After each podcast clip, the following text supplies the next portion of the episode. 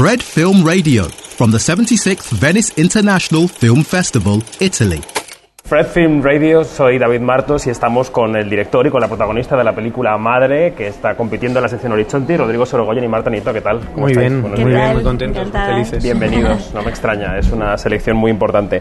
Rodrigo, eh, ¿cómo encaja esto en tu carrera? Es un paso internacional importante que das en tu cine, ¿no? Con Madre. Sí, sí, sí, supongo que sí. No sé cómo encajará porque esas cosas se ven siempre después, pero encajan de puta madre. La verdad que eso, estrenar una película en un festival internacional, bueno, no, en uno no, en este festival internacional es increíble y, y bueno, cuando haces películas no, no ni siquiera, bueno, lo, sueñas, pero no lo planeas, entonces que haya ocurrido pues es maravilloso. Es un viaje que este en particular que comenzó con un corto que estuvo nominado al Oscar. Marta, yo no sé si mm, experiencia con el corto te llevaba a pensar que podía llegar algo como esto, un día como hoy aquí. La verdad es que no. es algo que siempre, ¿no? Que sueñas, porque, bueno, de hecho esta película tiene cierta vocación internacional, ya está en dos idiomas, pero, pero claro, llegar hasta aquí, que se, se estrene hoy aquí, es, es una cosa extraordinaria.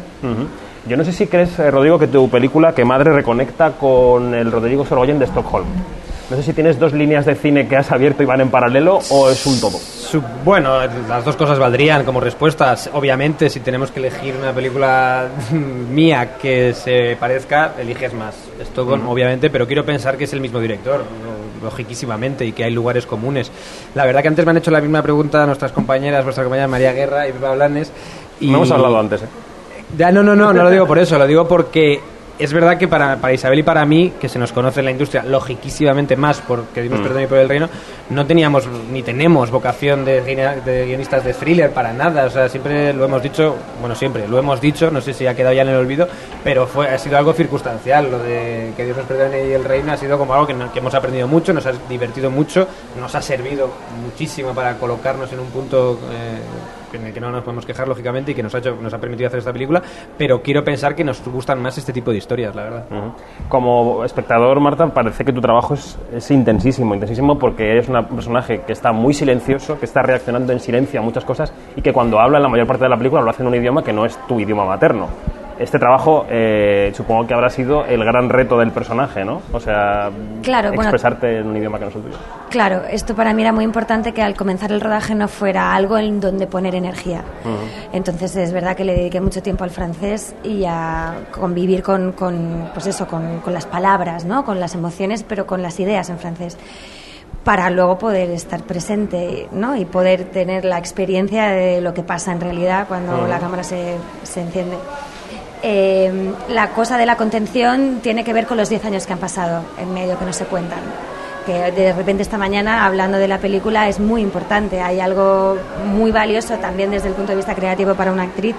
Eh, El grueso del trabajo para mí fue imaginar esos 10 años y tener experiencias físicas en muchas ocasiones que me, re- que me hagan estar en la película eh, como está Elena, o parecido, ¿no? Esta cosa de, de ir, eh, o sea, de no tener que actuar el Estado y de no tener que actuar el francés, era muy importante. Y además, sí, y además conecta, yo creo, con el estilo de la película, ¿no, Rodrigo? Porque es una película nórdica casi sueca en sus formas, ¿Te parece? en los paisajes, No los paneos. ¿no? Quiero decir, es casi un poco Bergman eh, sin Bergman, podríamos decir. ¿Es el guay. estilo que tú ha perseguías? dicho lo mismo tu compañera María Guerra y Pepe Blanes. Bueno, pues no estaba preparado. pero es increíble. Es increíble la conexión mental, ¿eh? No, no, pero. Igual es que hay algo no. de verdad. Igual es que hay algo de A eso me verdad. refiero, que me hace, me hace muy feliz porque si ya lo dicen dos personas que han hablado. Pero esa, es- ¿era tu intención en algún sentido que fuera cruda en ese sentido? Una película casi en tonos grises, ¿no? Yo no considero que tenga tonos grises porque creo que es, tiene una luz, esa playa, que vamos, es que ahora mismo tengo una imagen del paseo que tienen ellos en la playa. Claro, al principio de la película sí que es un poco más gris, pero luego poco a poco eh, coge luminosidad. De hecho, la película acaba en blanco. Eh, lo de los tonos grises no estoy de acuerdo. eh, Perfecto. Pero, pero no. Yo creo que no, no intentamos, cuando nos planteamos hacer una película, tanto escribirla como rodarla, no le pongo adjetivos a lo que quiero que sea. Quiero que sea una película cruda, ¿no? Lo creo que luego sale.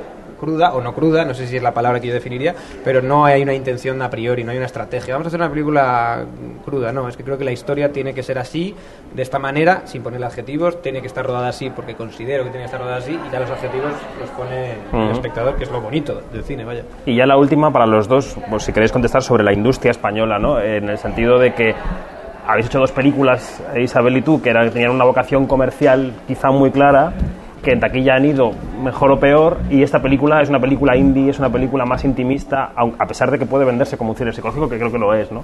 Eh, ¿qué es- Esto vamos a arrasar, está ¿Qué es- claro. qué es- no, no, digo, ¿qué, qué pensáis del hueco que tiene este cine en nuestro paisaje, en el, en el panorama español? Si, si, si el hueco existe o si a pesar de que no exista queréis in- incidir en Sí, seguir haciéndolo. No, hay, no, no existe, existe, es un hueco enano, eh, ínfimo, que a veces ni se ocupa, que a veces hay una película que cae bien y que oye que tiene su hueco, pero es muy triste que no exista ese hueco y es muy triste que no se haga más porque ese hueco sea grande. Que si dices que insistimos, por supuesto, creo que esas películas tienen que existir. eh, me encanta que la- tanto hacerlas para mí como que otros directores y otros act- actores las hagan.